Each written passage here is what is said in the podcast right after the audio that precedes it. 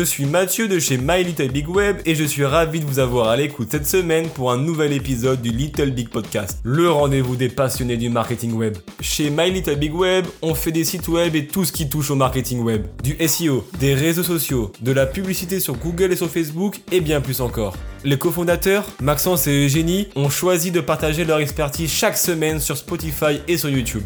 Avant de commencer, je voulais vous remercier d'être aussi nombreux à écouter le Little Bit Podcast et à regarder nos vidéos sur YouTube. Abonnez-vous dès maintenant pour ne pas manquer les astuces qu'on vous partage sur le marketing web chaque mardi matin.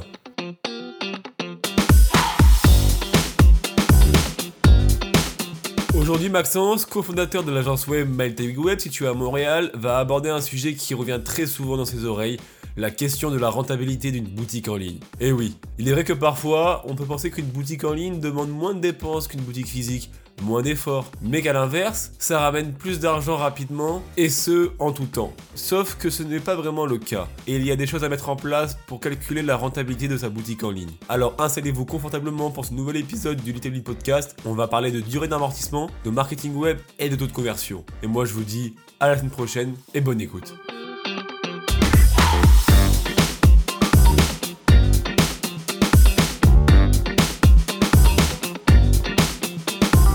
Pourquoi votre boutique en ligne n'est pas rentable En réalité, je vais vous partager mon expérience de clients qui m'appellent pour me demander justement des solutions. Ils me disent qu'ils ont créé une boutique en ligne, que finalement ils font pas de vente, ils comprennent pas pourquoi, ils sont hyper déçus. Je me suis dit que j'allais justement vous partager les différentes raisons qui font que finalement la gestion des attentes, elle n'a pas été bien pensée au départ, soit par le client, soit par l'agence, soit par le programmeur, soit par qui on veut. Le but de mon intervention, c'est de justement éviter que vous soyez déçus que vous soyez face à votre tableau de bord et que vous vous disiez mais est-ce que j'ai fait une erreur? C'est clair, tu as fait des erreurs.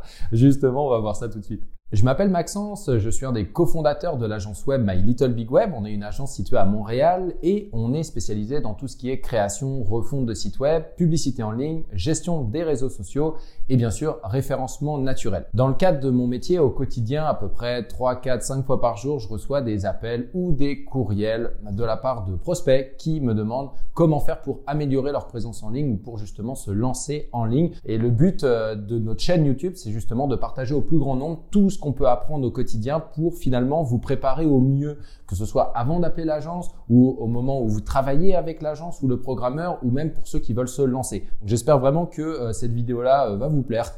La différence entre une boutique physique et une boutique en ligne. C'est important en fait de comprendre ça parce que clairement, il y a beaucoup d'entrepreneurs qui ne se lanceront jamais dans la boutique physique parce que il y a effectivement le coût euh, du local, des travaux, l'assurance, le bail. Généralement, on va signer un bail sur 2, 3, 4, 5 ans, peut-être même 10 ans. Donc déjà, de base, on arrive, on ne sait même pas si le concept il va marcher. On est déjà pris à la gorge avec un engagement. Ça peut faire peur. Donc je comprends parfaitement pourquoi vous êtes de plus en plus nombreux à vous lancer en ligne. Maintenant, il faut comprendre une chose, c'est que la boutique en ligne, elle a aussi ses coûts. Déjà, il y a la création de la boutique en ligne qui doit être amortie sur euh, bah, plusieurs années normalement.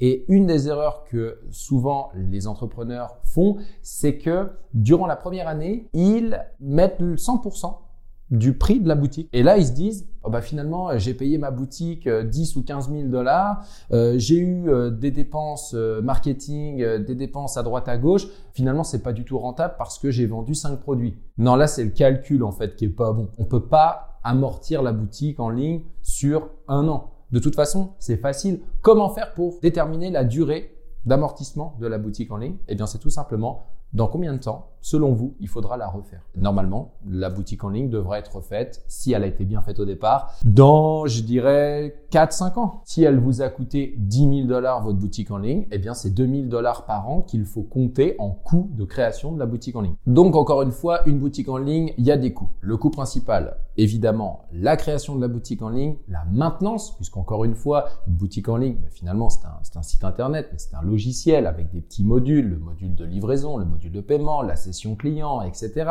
Et ça vit un site internet. Donc, c'est pas je viens de me faire livrer mon site internet, on se revoit dans 5 ans Steven, merci pour ton super travail. Non. Évidemment, le coût principal d'une boutique en ligne, c'est son marketing web. Puisque je parlais tantôt de la boutique physique, où finalement vous payez le bail, vous payez plein de trucs, mais vous profitez de l'achalandage de la rue. C'est d'ailleurs pour ça que vous payez ce loyer-là. Normalement, c'est corrélé. Mais la chose, c'est que personne passe devant votre boutique en ligne. Donc, il faut faire venir les gens sur votre boutique. Et pour ça, eh ben, c'est le marketing web. Et c'est souvent cette portion-là qui est complètement mise de côté lors du, du plan d'affaires finalement et qui plombe littéralement la rentabilité. Justement, en parlant de marketing web, c'est important de définir un budget réaliste. J'ai plusieurs fois par semaine des clients, ou plutôt des prospects, qui m'appellent et qui me disent combien ça coûte une stratégie? De marketing web.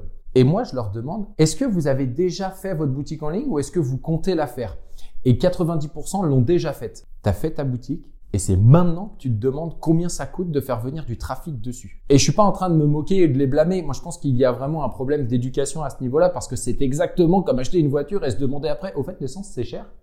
Ah ouais, man, c'est super cher. Ça, c'est pas une question que vous devriez vous poser une fois que la boutique en ligne elle est créée. Parce que je vais tout de suite casser le mythe. Combien ça coûte en moyenne du marketing web pour une boutique en ligne? C'est à peu près 5000 dollars par mois et ne vous attendez pas à être rentable avant au moins 12 mois. Normalement, là, il y en a certains, ils sont devant leur écran à se dire, mais n'importe quoi, lui, il doit s'adresser qu'à des grosses, euh, des grosses entreprises. Non. My Little Big Web est autant spécialisé sur la, la start-up, la PME que la plus grosse entreprise. Et c'est justement pour ça que je peux vous donner une moyenne assez rapidement parce que que vous veniez de vous lancer, que vous ayez de l'argent ou pas, il n'y a qu'un seul Google, il n'y a qu'un seul Facebook, il n'y a qu'un seul Instagram. Tout le monde veut être populaire sur ces plateformes-là et il n'y a pas un Google pour les gens qui se lancent et un Google pour ceux qui ont du budget et un Google pour ceux qui n'en ont pas. Il y en a qu'un seul. Donc en réalité, on s'en fiche. Souvent, j'entends ah mais moi j'ai pas ce budget-là. Euh, ah mais moi euh, euh, j'ai une toute petite boutique. Ouais. Et donc ah bah attends, bah bouge pas, je vais appeler le fondateur de Google, je vais lui dire de te faire un prix parce que bah c'est vrai, tu viens de te lancer, fait que c'est un peu cher. Non, je ne peux pas faire ça. Et si j'avais ce pouvoir-là, euh, j'aurais déjà acheté ma propre île et euh, je dominerais le monde, je pense, et je ne ferai pas des vidéos sur YouTube. Donc ceux qui ont 1000, 1500, 2000 dollars par mois à injecter dans leur boutique en ligne, déjà n'ayez pas les mêmes attentes que si vous aviez 5000. Évidemment, il faut vous dire que finalement, oui, vous pouvez réussir, c'est juste que ça va prendre plus de temps puisque vous allez mettre en place les choses au fur et à mesure. L'idée de dire, parce que ça aussi je l'entends souvent, ah non mais euh, moi là j'ai pas beaucoup de budget, mais par contre si ça fonctionne, c'est-à-dire avec mon 1000 dollars par mois, si vous me ramenez 10 000 par mois, mais il n'y a pas de problème, je vais être capable de vous donner euh, 100 000. Ben oui. Mais ça veut dire que je fabrique l'argent en fait. Donc non.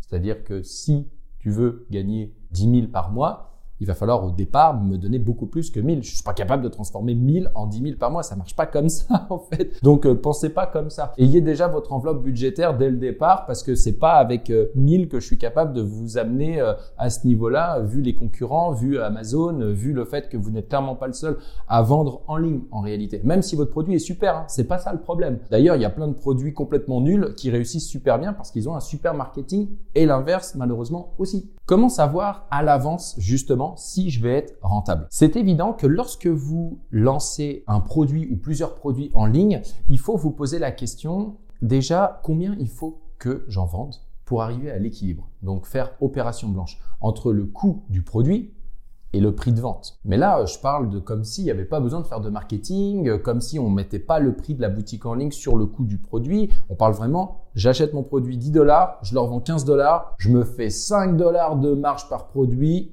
euh, non, parce que si on rajoute justement les coûts marketing, les coûts de la maintenance du site web, le coût de la création du site web et tout un tas d'autres frais annexes, vous faites pas 5 dollars de marge par produit. Les frais d'expédition aussi d'ailleurs, ça c'est un enjeu. Donc, c'est important de rajouter tous ces coûts-là pour voir que finalement peut-être que votre produit à 15 dollars, il va vous coûter 14 en réalité. Et vous faites 1 dollar par produit.